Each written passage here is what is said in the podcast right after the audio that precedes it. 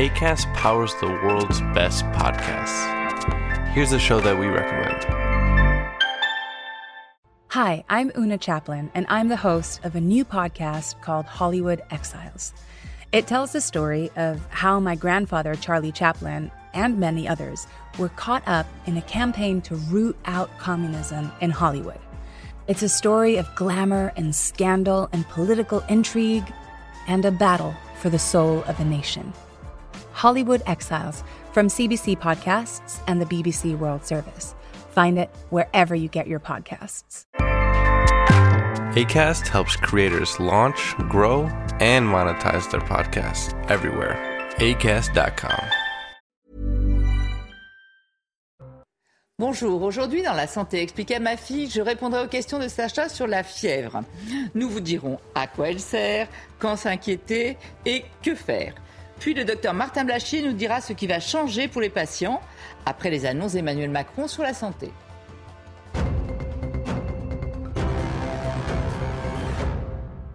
On s'intéresse aujourd'hui à un sujet auquel euh, pratiquement tout le monde a été confronté, hein. surtout en cette saison d'ailleurs avec la circulation des microbes, c'est la fièvre. Alors déjà la fièvre, c'est pas une maladie, c'est un symptôme et c'est aussi un moyen de défense. Alors avant d'en arriver à en quoi la fièvre est un moyen de défense, est-ce que tu peux nous dire ce qu'on entend par fièvre quand on, là on parle de fièvre? Alors euh, pour, il faut d'abord rappeler, pour comprendre la fièvre, il faut déjà rappeler que nous sommes tous des êtres homéothermes, c'est-à-dire qu'en fait, notre température corporelle doit être en permanence à 37. Sinon euh, quoi? Si, sinon, ça fonctionne pas bien du tout. Alors, pour être à 37, cette, euh, cette température corporelle, tu sais que, euh, je sais pas, une voiture, elle a besoin d'un carburant, c'est l'essence. Nous, notre organisme, pour que nos cellules fonctionnent, pour que tout fonctionne, on a besoin de carburant aussi. Et notre, notre carburant, il est essentiellement fourni par l'alimentation. Euh, les plus caloriques, on va dire, ce qu'il faut le plus d'énergie, c'est sucre et gras. Et donc cette énergie, elle va servir à faire fonctionner chacune de nos cellules, hein, qui a besoin d'énergie. On va dire que 25% de cette énergie est réservée au fonctionnement des cellules. Mais les 75 autres pourcents, donc tu vois, c'est énorme. C'est fait pour maintenir notre température à 37, pour produire de la chaleur. C'est le bois de la cheminée, si tu veux, euh, qui produit comme ça de la chaleur pour qu'on soit toujours à 37. Sinon, tu serais pas à 37. Hein. Il faut bien de l'énergie pour fournir cette chaleur. Donc voilà pourquoi nous sommes toujours à 37, parce qu'en fait, toutes les fonctions de notre corps, elles sont optimale, le fonctionnement de toutes les réactions, fabriquer des hormones, les réactions enzymatiques, euh, tout ce qui se passe dans le corps, c'est génial. À 37, c'est là que ça fonctionne le mieux. C'est pour ça que nous sommes à 37. Sauf à un endroit du corps. Euh, il y a une fonction du corps qui est la fabrication des spermatozoïdes. Ça s'appelle la spermatogénèse. Elle, il ne faut pas qu'elle soit à 37. Il faut qu'elle soit à 35 degrés. C'est ce qui explique que les testicules sont à l'extérieur du corps. Pour être moins chaud. Pour être, pour être à 35 degrés. Ils ne peuvent pas être à 37, ils ne peuvent pas être à l'intérieur. Sinon, ça ne fonctionnait pas. L'usine à fabriquer des spermatozoïdes ne fonctionnerait pas. Donc, parce qu'en plus, c'est pas cohérent que ce soit à l'extérieur. C'est quand même une situation un peu plus vulnérable. Ce serait plus protégé à l'intérieur quand même. Et en plus, non seulement ça, mais c'est tellement bien fait, ce corps humain, c'est quand même un truc de dingue. Il y a aussi dans les testicules des muscles, des crémastères, qui peuvent faire un peu ascenseur, faire monter ou descendre les testicules en fonction de la température. C'est-à-dire que s'il fait trop froid dehors, ça va les faire remonter pour qu'ils se rapprochent de la chaleur. Tu vois comme c'est bien fait quand même. Donc quand on, on dit qu'on est à 37, tout le corps fonctionne à 37, sauf la spermatogénèse. Et ce qui explique aussi on a fait de nombreuses études, on s'est aperçu que les personnes qui travaillaient dans des endroits très chauds, dans des boulangeries, des fonderies, des aciéries, euh, ou qui prenaient des, saunas pendant des heures, plusieurs, c'est pas un sauna qui va faire ça, hein, avaient des troubles de la fertilité.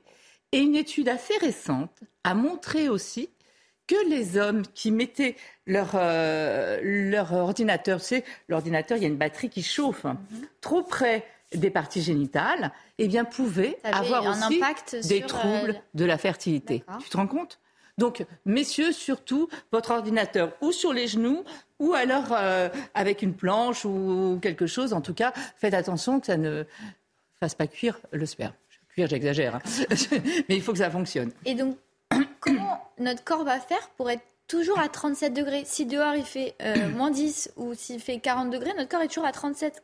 Comment c'est possible C'est exactement ça. Il va toujours tout mais faire. Comment comment c'est possible de réguler toujours la température du en corps fait, peu importe la température on, on a plein de extérieure. capteurs sur le corps, des milliers de capteurs. hein, on en a plein pour tout, pour la pression, la chaleur, etc. Et il y en a pour la température. Ils vont alerter le cerveau. C'est le big boss, il est là. hein. C'est une zone qu'on appelle l'hypothalamus qui va servir comme de thermostat, si tu veux.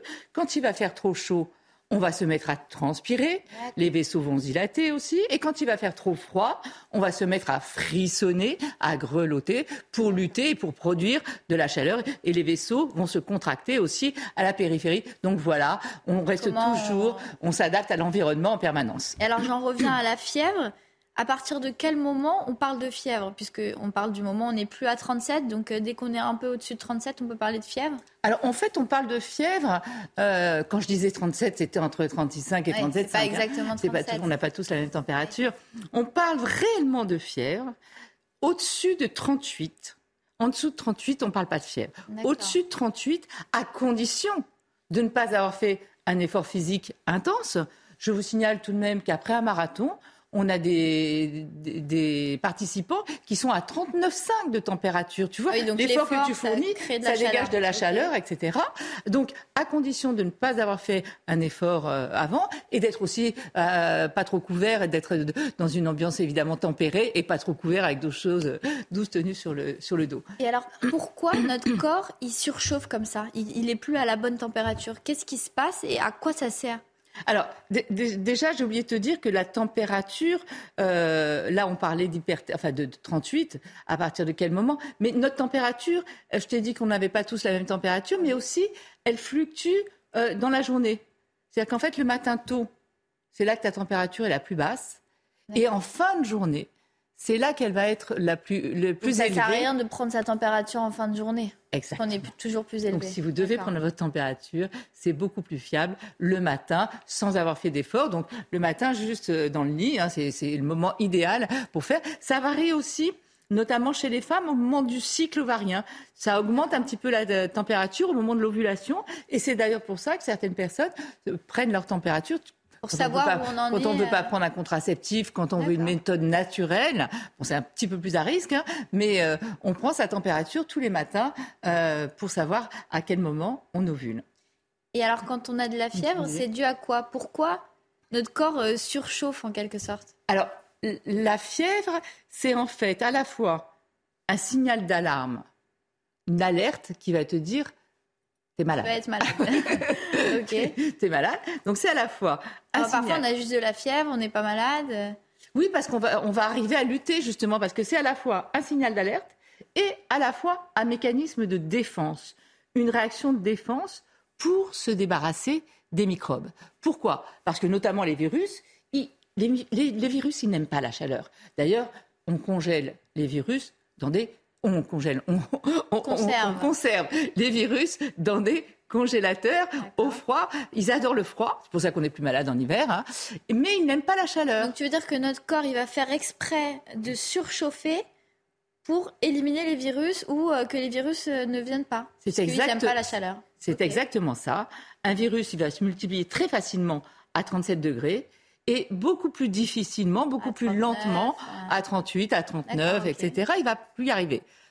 Non seulement ça, mais la chaleur, la fièvre, la température va favoriser la production de nos défenses immunitaires. Tu sais, tous les globules blancs qui sont là pour nous débarrasser euh, des microbes, les macrophages, et les, euh, macro ça veut dire gros, et phage ça veut dire manger. Donc ce sont des globules blancs un peu gros qui viennent comme ça pour nous débarrasser euh, des microbes. Il y a aussi la circulation qui est facilitée dans le corps justement grâce à la température pour nous débarrasser de l'intrus. Donc c'est pas par hasard. Et d'ailleurs bien souvent, elle y arrive. C'est-à-dire que bien souvent, n'a Juste que à- la fièvre. que la fièvre. Pas de maladie derrière. oh, voilà, en fait ça suffit bien souvent à nous À débarrasser euh, de, de microbes. Est-ce qu'on peut rappeler les, les symptômes de la fièvre? On sait à peu près tout ce que c'est. On a très chaud, on a très froid. Alors, mais Les symptômes de la fièvre, ils sont. Il y a des symptômes très spécifiques? Oui, il y a des symptômes, symptômes très spécifiques au-dessus d'une certaine température. Et en fait, il y a une espèce d'affolement du système qui est un petit peu débordé parce qu'à un moment, euh, euh, jusqu'à, ça marche jusqu'à un certain moment. Mais ça suffit pas à nous débarrasser tout le temps de, des intrus, hein, des, des, agents infectieux. Euh, et, et d'ailleurs, c'est assez bizarre quand je, quand je dis, c'est un peu des réactions aberrantes parfois, parce que tu as à la fois des symptômes du chaud et des symptômes du froid. T'as froid, t'as chaud deux secondes après. tu grelottes, tu frissonnes, tu claques des dents et en même temps tu transpires. Tu T'as froid, t'as chaud. Donc tu vois, c'est un système un petit peu euh, débordé, dépassé, etc. Alors les trucs classiques, c'est quand même voilà frisson, transpiration. On a des courbatures, hein, on a un peu mal partout parce que justement, à force de lutter euh, euh, contre cette chaleur, on est fatigué. Attention, les symptômes, ils sont liés à une, hyper, enfin, une fièvre trop élevée. Mais ils sont aussi liés à la maladie que vous avez. Mm. C'est-à-dire que quand tu es fatigué, tu es aussi fatigué euh, par la maladie. Enfin, tu vois, donc euh, c'est assez. Euh, voilà les principaux symptômes, mais en sachant aussi que les gens, ils ont tous des symptômes un peu différents et surtout, ils supportent pas la fièvre de la même manière. Alors justement, et ça dépend aussi de, de quel degré de fièvre on a Parce que tu as dit que c'était un moyen de défense quand on avait une petite fièvre. Mais au bout d'un moment, c'est quand même pas dangereux, mais on peut s'inquiéter d'avoir beaucoup de fièvre. 38, ça va. Est-ce qu'à partir d'un certain degré, on s'inquiète ou hmm. ça dépend de quoi? Alors en, fait, euh, le médecin, il va toujours, ou le médecin ou vous, euh, la famille et tout, ce qui est, ce qui est important, c'est de voir comment la fièvre est supportée, comment elle est tolérée. Certaines personnes vont euh, être en pleine forme à 39. Ils vont très bien, et, enfin à pleine forme.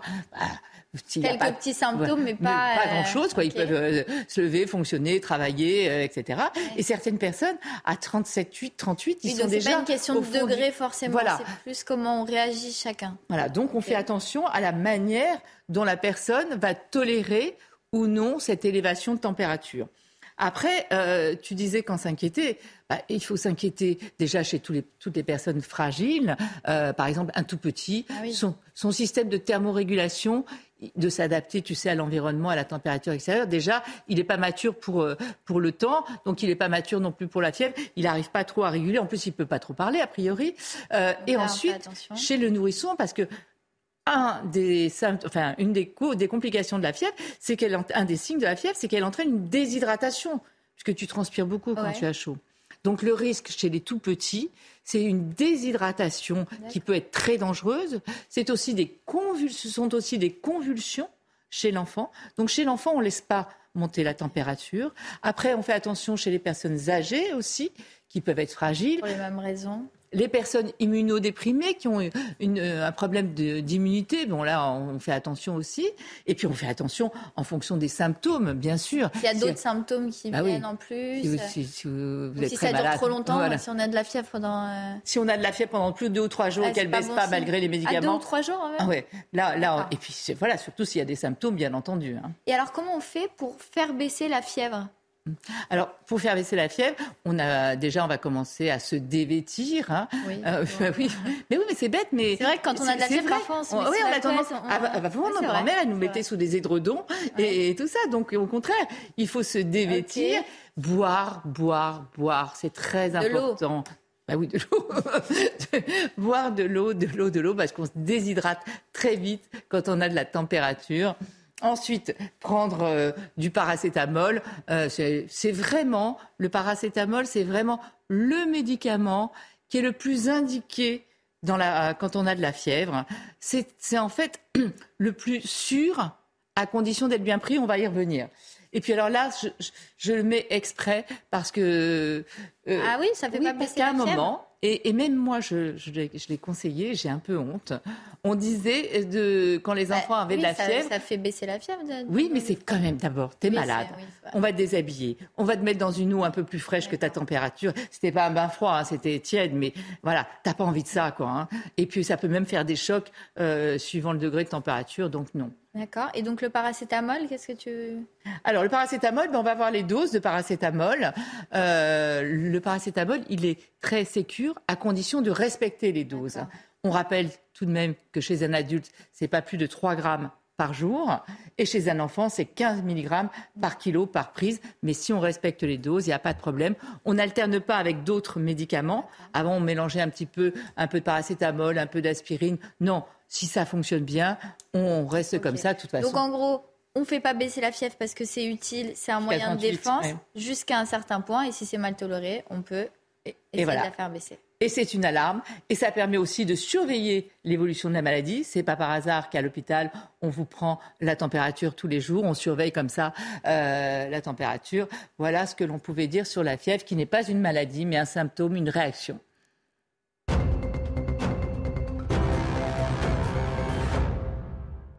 Docteur Martin Blachier, bonjour. Je rappelle que vous êtes médecin de santé publique, épidémiologiste. Et aujourd'hui, vous avez décidé de nous parler des annonces faites par Emmanuel Macron au sujet de la santé.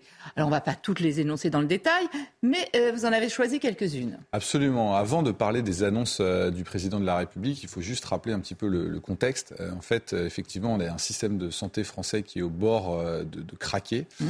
Euh, Ce n'est pas un cas qui est isolé, c'est le cas dans la plupart des pays euh, développés, euh, notamment en Europe, mais même au Canada et, aux États-Unis. Et quelle est la raison principale de cette, de, cette déchirure du système de santé? C'est le manque de soignants. On ne trouve plus de soignants, on ne trouve plus de médecins, on ne trouve plus d'infirmières. Et donc il faut se débrouiller pour essayer de faire fonctionner le système de santé avec beaucoup plus de demandes parce que la population vieillit. On n'en trouve plus parce qu'on n'en a pas voulu, on ne les a pas formés. Euh, le numéro de clausus. Euh, je vais vous dire, je vais vous dire. Donc déjà, il y a une demande qui explose parce que les gens vieillissent et ils ont de plus en plus de maladies. Donc en fait, on a prolongé tout un tas de gens.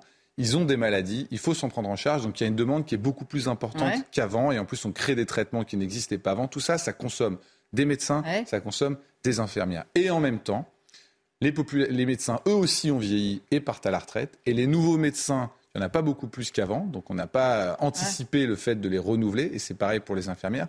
Et en même temps, ils travaillent plus comme ils travaillaient avant, c'est-à-dire que les nouvelles conditions de travail des médecins ne sont pas celles qu'elles étaient avant. Ils travaillent plutôt un petit peu moins que les médecins qui étaient en, place avant, si on regarde le nombre d'heures par semaine. Et par-dessus tout ça, mm. vous avez rajouté la crise Covid qui a fini d'achever finalement les systèmes de santé mm.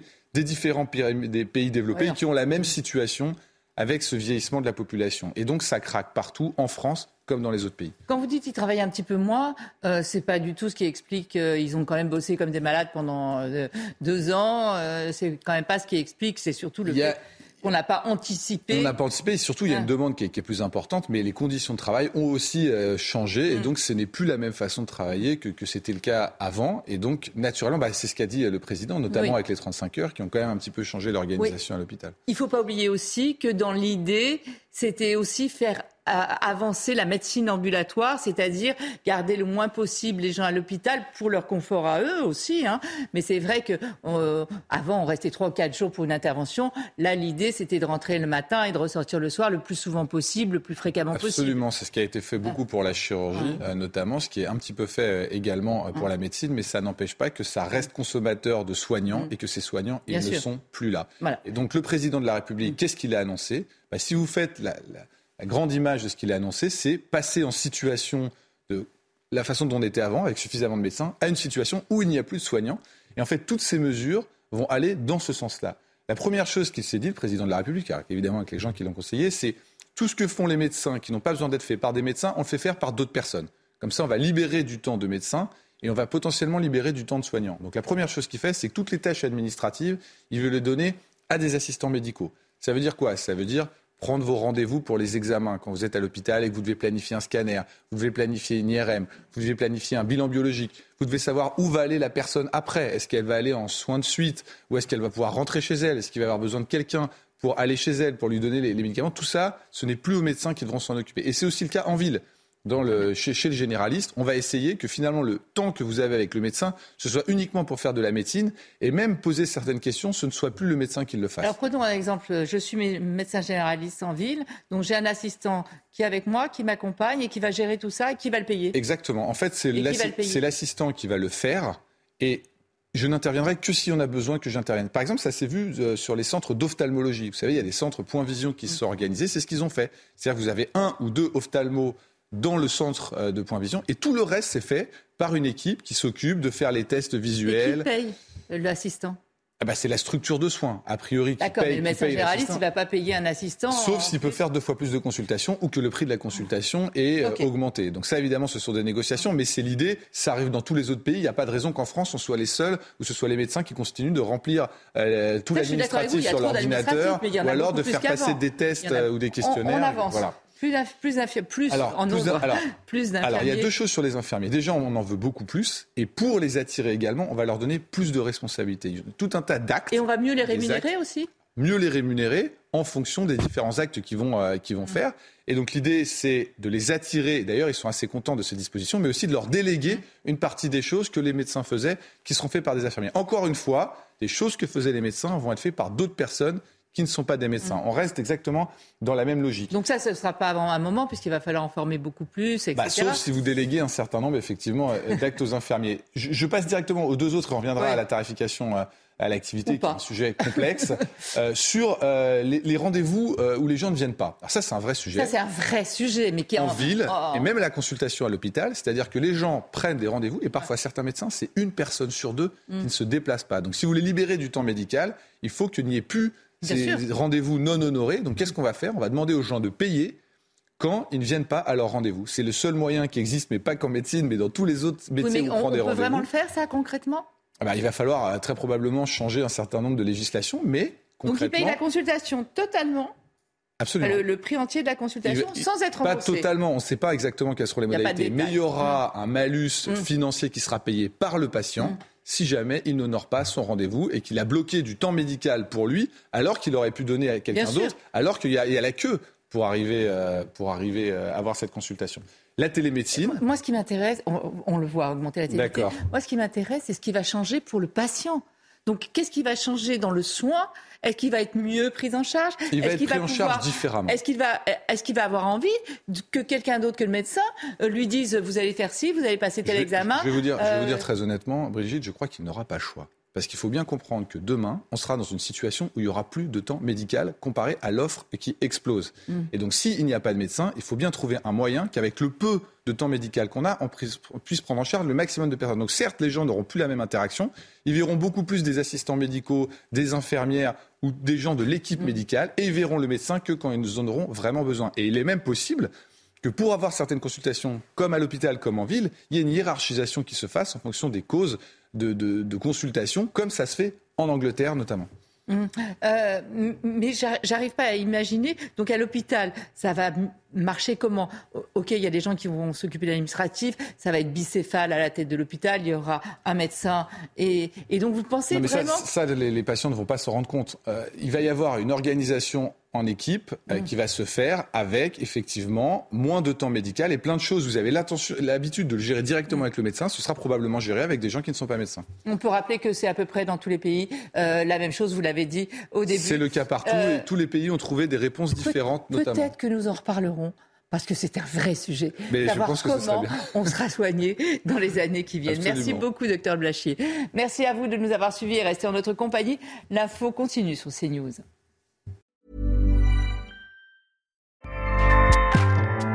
ACAST powers the world's best podcasts. Here's a show that we recommend.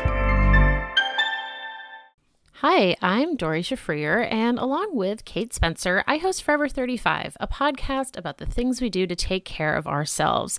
Join us every Wednesday with guests like author Phoebe Robinson, chef Samin Nosrat, actress Busy Phillips, and even former Secretary of State Madeleine Albright. On Mondays and Fridays, we have mini episodes where we answer listeners' questions on everyday problems like how useful a butt mask really is, how to deal with a petty friend, or how to relax after a long day. So join us Monday, Wednesday, and Friday on Forever 35, where we're not experts, but we are two friends who like to talk a lot about serums. ACAST helps creators launch, grow, and monetize their podcasts everywhere. ACAST.com.